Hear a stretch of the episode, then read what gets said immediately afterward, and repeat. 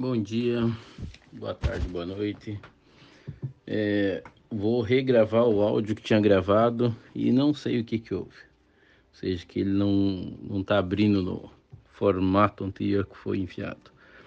O que eu estava dizendo nesse áudio, primeiro só para contextualizar, eu estava conversando com um amigo sobre a realidade do Brasil, a realidade do brasileiro, sobre algumas ideias. E aí o e aí ele também tá, ele também não, mas ele tá com essa perspectiva também, ele e a esposa, disso aí, morar fora do Brasil, ah, mas não tem condições para adiante.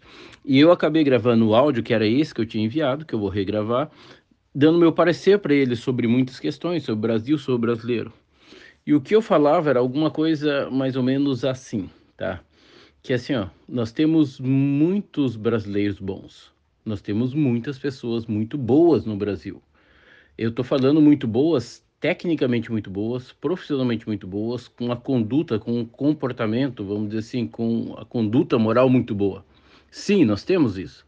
Ou seja, só que isso não é o que é divulgado, não é o que é disseminado, não é o que é amplamente é apresentado. Não só questão de mídia aberta, redes sociais, e não é e isso também não é o que acaba sendo comentado pelo próprio brasileiro no boca a boca. Ou seja, ele acaba, ou nós acabamos muito mais é, conversando sobre, de informando sobre ou falando sobre muito mais os casos negativos do que os casos positivos. Só que, ou seja, nós temos brasileiros que são referências em muitas áreas. Ou seja, não que o tradicional que se fala, ah, esporte, música, por aí fora. Não. Ou seja, nós temos muitos brasileiros são referência em tecnologia, aí de repente o ano passado, isso acabou ficando mais patente em 2020, 2021, em função da quantidade de lives. Aí você olha, pô, mas tem brasileiro que trabalha com design, se me engano, digital na Disney, tem brasileiro que é referência na gestão do banco privado X, tem brasileiro que é referência em trabalhar como negociador de empresa internacional com sede na Europa. Aí você começa a verificar, pô, pera lá, nós temos tantos brasileiros em tantas áreas diferentes muito bons, e onde é que está esse povo? Na verdade, esse povo está aí, vivendo cada um a sua vida. Ou seja, aí estava olhando, é, acho que eu não me lembro qual ano, o prêmio da o prêmio olímpico, mas o que me chamou a atenção é porque eles acabaram premiando também a, as atletas que os atletas que participaram dos jogos escolares, né? Que vamos dizer assim, equivalente ao brasileiro. E aí tinha uma atleta lá que acabou se destacando, não lembro se ela ganhou o prêmio, mas ela acabou se destacando porque era tri ou tetra campeã, se não me engano, no judô.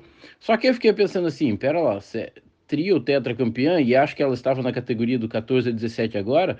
Então, pera lá que ela, ela passou infantil como campeã invicta, o camp... e agora estava no juvenil da mesma forma. Pensei, pô, pera lá, mas onde que está essa atleta que ela já está ganhando há dois anos consecutivos, três anos, quatro anos e também não é falada? Ou seja, e por que, que eu estou dizendo esse caso também de específico dessa atleta? Ou seja, quantos outros ou quantos outros adolescentes existem no Brasil e que não poderia olhar e dizer: opa, pera lá, se ela pode, eu também posso. O que, que ela fez que eu posso fazer? Ou seja, nós temos muitos brasileiros e brasileiras que se destacam, que são referências em muitas áreas, mas que não são divulgados, não são apresentados e acabam não servindo de referência. E as referências acabam sendo, infelizmente, não aqueles que se destacaram, e sim os outros. Então, assim, Existem muitos brasileiros que se destacam? Sim. Em muitas áreas? Sim. Mas o que precisa ser criado ou feito, organizado, é espaço para que essas pessoas possam se, é, se desenvolver. Caso queiram Opa, onde é que eu posso me destacar? Onde é que eu posso, onde é que eu posso iniciar o projeto? O destacar vai ser consequência do trabalho que ela vai realizar ao longo do período. Mas onde é que ela pode começar? Ah, se a criança é boa em matemática, a quem ela recorre? A, com quem ela pode entrar em contato para começar? A mesma coisa se é no xadrez, é se é no esporte A ou B, ou se é na área de robótica, ou se é na área de design digital, ou se é na área de rede social, ou seja, na área de negociação indiferente qual área seja, mas se aquela uh, pessoa, não necessariamente a criança, mas se aquela pessoa, ela percebe que ela tem potencial para a área A ou B, aonde ou com quem ela pode conversar para obter mais informações, como se tornar cada vez melhor sobre aquela área A ou B.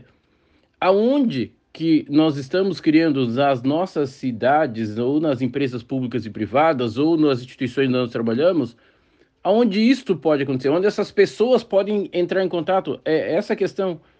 Ou seja, nós criamos condições para que isso possa ser uh, ocorrer. Ou seja, o isso que eu quero dizer é essas pessoas possam entrar em contato e realmente dedicar-se àquilo que elas querem. Eu não quero, ah, eu sei que eu tenho que seguir trabalhando, mas eu posso também nas horas vagas me dedicar. E senhores, é, grande parte dos brasileiros tem horas vagas, tanto é que nós dedicamos muitas delas a realmente a assistir outras coisas e não a nos dedicarmos a muitas vezes áreas que poderiam ser e podem ser interessantes para o meu desenvolvimento pessoal, para o meu desenvolvimento profissional, da minha família, do meu bairro, da minha cidade, do meu país. Agora a questão é, nós criamos isso, nós damos condições para que isso aconteça, ou nós conversamos sobre isso, nós refletimos sobre isso. Se começarmos a pensar dessa forma, sim, muito mais espaços para que isso possa ocorrer acontecerão e distribuídos pelo Brasil como um todo e não simplesmente ficar enaltecendo aqueles exemplos que não são necessariamente aquilo que nós gostaríamos que aquelas pessoas próximas de nós seguissem, mas é o que acaba sendo mais divulgado e enaltecido, infelizmente. Então seria algo nesse sentido. Abraço e um bom dia, uma boa semana, um bom mês, um bom 2022, uma boa vida para todos nós. Inter. Ah, é? Quem fala? Cláudio Alexandre Souza. Valeu, Inter.